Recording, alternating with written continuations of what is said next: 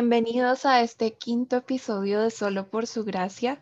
Un saludo muy especial para todos aquellos que nos oyen. Es un honor estar aquí una vez más con todos ustedes.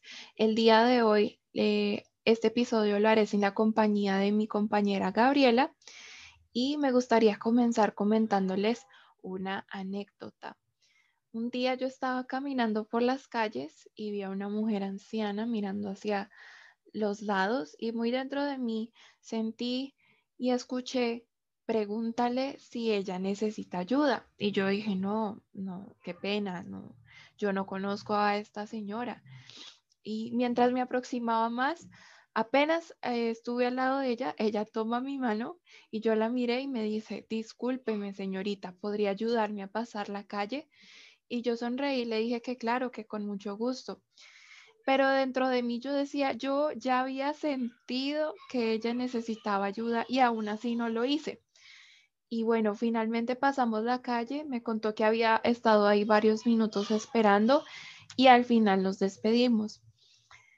Y a lo que quiero llegar con esta situación es que precisamente Dios nos puede estar hablando, te puede estar llamando, pero nosotros nos distraemos, nos da pena o simplemente pasa algo y puede llegar al punto que eh, debe intervenir algo más, debe alguien tomarte la mano para que uno reaccione. Y, el lema que yo, que yo digo que resume esta situación es, yo sentí tal cosa, pero no lo hice. Y hoy te quiero decir que eh, precisamente Dios sí nos habla y lo hace a través de su espíritu. Y tú me preguntarás, pero Camila, ¿cómo así que Dios habla? Y yo te digo, sí, Él lo hace. Y, y no te estoy hablando solo de una voz audible, de como cuando uno escucha a otra persona y estás conversando con ella, aunque puede ser así como en el momento en que Jesús se bautizó y nos dice la Biblia que se escucha una voz del cielo que decía, este es mi hijo amado en quien tengo complacencia, porque esto sucede en ocasiones bastante únicas pero Dios nos habla a través de su espíritu y por eso quiero conectarlo con lo que hemos dicho en los capítulos anteriores, donde hemos hablado precisamente del Espíritu Santo. Dios nos habla a través de su espíritu, también lo hace a través de las escrituras, a través de visiones, sueños, a través de esos impulsos como, como lo que yo sentí en ese momento por medio de las circunstancias también, pero hoy me quiero centrar solo en a través de lo espíritu. Y quizá es difícil, es difícil entender esto, eh, cuesta un poco de trabajo. Y ayer escuchaba eh, precisamente a una historia que es una muy buena descripción de, esto. Es decía que había un hombre que le era muy difícil orar, era muy difícil entrar en esa intimidad con, con el espíritu, pero un día él decide tomar dos sillas. Se sentó él en una y la otra la pone enfrente de él. Y lo que hizo fue que cada vez que iba a orar, cada vez que quería hablar con el espíritu, se sentaba ahí, ponía la otra silla y hablaba como si fuera otra persona. Y eso es el punto más importante, que él reconoció que el Espíritu Santo era una persona con la cual tú puedes conversar, así como si estuvieras hablando con otra persona. Y para adentrarnos en lo que dice la Biblia, te voy a leer Juan 10, 27 que nos dice, mis ovejas oyen mi voz y yo las conozco y me siguen y yo les doy vida eterna y no perecerán jamás ni nadie las arrebatará de mi mano. Aquí lo está diciendo Jesús. Y luego en Romanos 8:14 nos dice, porque todos los que son guiados por el Espíritu de Dios son hijos de Dios.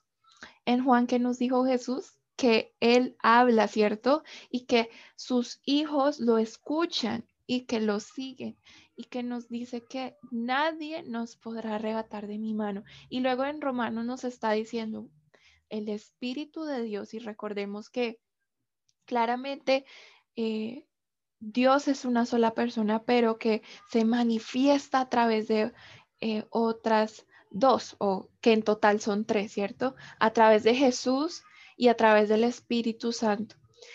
Y el Espíritu Santo está aquí hace más de dos mil años, siendo ese consolador, esa guía para todos aquellos que así los necesiten. Y nos dice que si eh, nosotros le permitimos entrar y hablar a Él, que Él nos va a guiar, ¿cierto? Y que vamos a ser esos hijos de Dios guiados por Él. Jesús nos dijo precisamente que Él sería el consolador y que nos convenía que Él viniera. Y precisamente eso es lo que pasa. Quiero adentrarme en lo que dice el capítulo 8 de Romanos, que en mi Biblia se titula Viviendo en el Espíritu. Quiero darte algunos puntos que yo veo aquí y que nos ayudan de pronto a comprender más. Bueno, el Espíritu Santo nos habla, pero que también más hace. Nos dice primeramente en los primeros versículos que cuando andamos conforme al Espíritu Santo se produce vida. Y dice ahí que esa ley que nos libra de la esclavitud. Luego nos dice que aquellos que piensan no conforme a la carne o, con, o en, nos, en nuestros propios deseos, pero que si nos ocupamos del Espíritu, de ella se desprende la paz y la vida. Luego dice que Jesús vivificará nuestros cuerpos a través del Espíritu que mora en nosotros. Eso lo dice en el versículo 11. Luego nos dice que el Espíritu Santo también da testimonio de nosotros y que Él nos ayuda a pedir. Él da testimonio de nosotros. Y aquí lo explica muy bien el Espíritu Santo conoce la voluntad de Papá Dios y también conoce la de nosotros. Entonces, Él nos ayuda a pedir, Él nos guía, Él nos consuela, Él nos revela, nos habla y también da testimonio de nosotros. Increíble, ¿no? Todo lo que el Espíritu Santo actualmente está haciendo. Y que Él también es alguien que tiene sentimientos y yo te digo, ya después de hablarte de que Él te habla, de que Él está ahí también escuchando qué es lo que nosotros necesitamos y nos ayuda a pedirnos, que Él también eh, espera que nosotros podamos decirle, Espíritu Santo, la verdad, no, no, no, no logro escucharte, no logro verte, tampoco he logrado como tener esa comunión contigo, ayúdame. Eh, la Biblia también nos dice, pedid y se os dará. Y es por eso es muy importante que nosotros pidamos. Te voy a contar también otra anécdota que le sucedió a mis padres. Un día ellos estaban comprando unos materiales escolares y resulta que ellos dejaron el carro en una calle que estaba, bueno, como en un callejón. Y resulta que mi madre en un momento piensa y siente dentro de ella que fuera a revisar el carro, que, que había algo que estaba pasando. Y ella no lo hizo, no lo hizo. Y cuando salieron, cuando ya terminaron de encontrar, imagínense qué había pasado. Resulta que nos habían robado. Nos robaron un computador, una cámara y bueno, otros artículos valiosos. Y eh, a eso es lo que llego, que esos impulsos, esos, eh, eso que sentimos dentro de nosotros, es precisamente el Espíritu Santo. Claramente hay que saber discernir, ¿no? Lo que es un pensamiento de uno y lo que es algo también del Señor, porque también dice que eh, no se deben combinar, pero sabemos que si moramos en Él, si tenemos una comunión con Él, Él constantemente también nos está hablando. Y por eso te digo, en ambas ocasiones que te cuento, fue más la negligencia de, nosotros, la mía y también la de mi mamá, de a pesar de que escuchamos, dijimos, no vamos a hacer nada. Y pasó algo. En el caso de, de, del carro, pues obviamente una consecuencia. Y en la mía, alguien más, ella tuvo que intervenir y decirme, oye, ¿me puedes ayudar? Entonces, a lo que quiero llegar es que uno a veces nos está hablando tan directamente el Espíritu Santo, pero es más nosotros que, no escuchamos. Y, y, entonces es desarrollar no solo que pedirle que nos hable, sino que permita que nosotros los escuchamos, que abra nuestro entendimiento, que abran nuestros oídos para poder escucharlo. Y por eso mi consejo o el mensaje de hoy está enfocado en que lo busquemos, en que le pidamos que tanto nos dé, eh, nos hable, pero que también nosotros podamos escucharle. Y para eso te puedo dar dos consejos. Uno, el caminar con el espíritu, como decíamos en el episodio anterior, es algo de todos los días. Y por eso debemos buscarlo en un momento y en un lugar en donde podamos tener silencio y donde podamos comunicarnos con él sin ninguna distracción.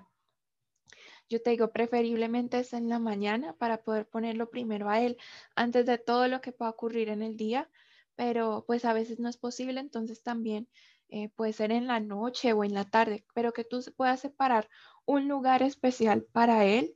Y por, y por otro lado, el segundo punto es que tengamos los oídos abiertos en el día para poder escucharlo. O como te decía, no, no solo es eh, ese impulso, ese sentimiento, esa, esa voz dentro del espíritu, sino también a través de las escrituras, a través de lo que tus pastores, eh, tus demás amigos o familiares en Cristo también te puedan decir, ¿cierto? Y finalmente que, que mira, en mi ocasión me, eh, era el Espíritu hablándome para que yo pudiera hablar, ayudar a otra persona, porque no solo, a veces no solo a nosotros, sino que también nos va a estar pidiendo, puedes ayudar a tal persona, puedes orar a, por tal persona, puedes hablarle de, mí a otra persona. Este último, este último año, últimos dos años han sido difíciles y hay una gran necesidad por Dios. Entonces, que si Él nos pide, que si Él nos está hablando de ayudar a otra persona, así sea cruzar la calle, algo tan simple como eso, o hablarle, compartirle de Jesús a otra persona, que nosotros lo podamos hacer sin decir, no, qué pena, o no lo puedo hacer. Ese es mi mensaje para hoy. Y bueno, que tengas un muy, una muy, un muy feliz día y nos vemos en una próxima ocasión. Dios te bendiga.